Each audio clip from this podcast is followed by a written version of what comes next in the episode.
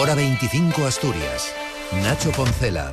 Última vuelta informativa Asturias en este martes en el que hemos sabido que el Ministerio de Transportes abre la puerta a aplicar nuevas modificaciones y bonificaciones en el peaje de la autopista del Huerna.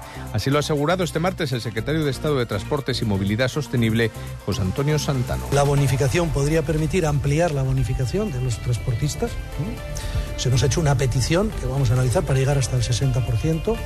Y en el caso de los vehículos ligeros, también lo que vamos a estudiar es una bonificación prácticamente, como les digo, desde el primer viaje, no desde el tercer viaje. Mientras tanto, la consejera de Transición Ecológica, Industria y Desarrollo Económico, Nieves Roqueñí, asegura que las ayudas concedidas por el Principado ArcelorMittal, algo más de 36 millones de euros, tienen que representar el primer hito en el camino de la descarbonización. Eh, ya tenemos eh, pues todas las, eh, todas las autorizaciones ambientales preparadas para, para, empezar, para empezar las, las inversiones. No sabemos que haya cambios. Eh, yo creo que es una buena noticia el que ya hayamos desplegado las primeras ayudas eh, para la descarbonización. Además, hoy el Gobierno del Principado ha anunciado que mantendrá el nivel 2 de su plan de contaminación marina accidental que permite contar con recursos estatales ante una llegada de peles que cada vez está más estabilizada, lo dice el consejero Alejandro Calvo. Cuando se habla de las cantidades eh, que llegan, se dan estimaciones. Cuando se habla de peso, bueno, pues estamos hablando de miles y miles de pequeñas partículas que hay que retirar una a una y que evidentemente si hubiesen tenido una toxicidad directa hubiesen sido un problema muy serio que seguramente nos situaría en otra en otro estado de opinión con lo que yo estoy muy satisfecho con el trabajo. Vamos a mantener además este estado en nivel 2 durante esta semana para evaluar qué es lo que sucede durante estos días de momento esa es la opinión del gobierno, no opinan lo mismo los colectivos ecologistas. Un informe de la ONG Flora y Fauna Internacional advierte de la afectación de los vertidos de microplásticos de estas características también en los ecosistemas marinos y de cómo estos pueden dañar la alimentación de los animales al confundirlos con comida e incluso también de los humanos.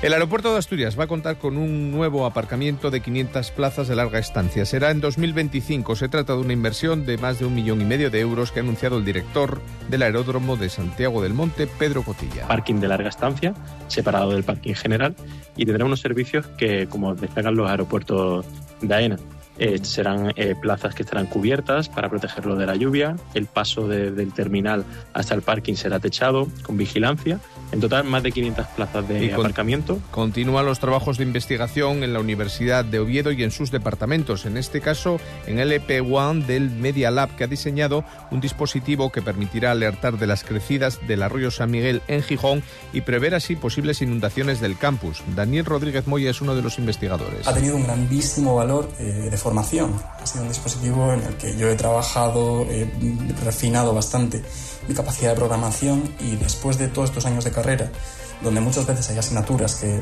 mm, entorpecen un poco la pasión por ese mundo que tanto te llama la atención antes de entrar en, en estos estudios, pues me lo devolvió. Volví otra vez a sentirme con, con muchísima devoción por lo que estaba estudiando. Y última, adiós, último última despedida a la luchadora antifranquista Anita Sirgo y en las cuencas, en la Felguera, en un acto en el que el presidente del Principado reivindicó la figura de luchadoras como ella. Es un patrimonio del conjunto de la izquierda y tiene que ser además un patrimonio del conjunto de los demócratas.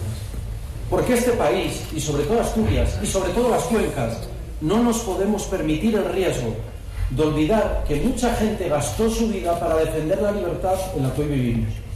Y para que si hoy podemos decir lo que pensamos y podemos votar y elegir votando, es porque mujeres arriesgaron todo, mujeres como arriesgaron todo, y muchos hombres, como fue su padre, arriesgaron todo por defender esta libertad y la democracia. Pues nos queda tiempo para el tiempo. Tenemos la borrasca Irene cerca que va a dejar rachas de viento fuerte o muy fuerte en amplias zonas del país. Asturias está, según la Agencia Estatal de Meteorología, a partir de mañana en alerta amarilla por fuentes vientos y también lluvia, aunque no serán precipitaciones fuertes en el caso del Principado, más bien débiles, con chubascos ocasionales e intervalos nubosos en el resto. La lluvia se va a centrar en la cordillera y en el suroeste. Las temperaturas se mantienen altas para esta época del año, 10 de mínima e incluso llegaremos a los 19 de máxima en algunos puntos de Asturias.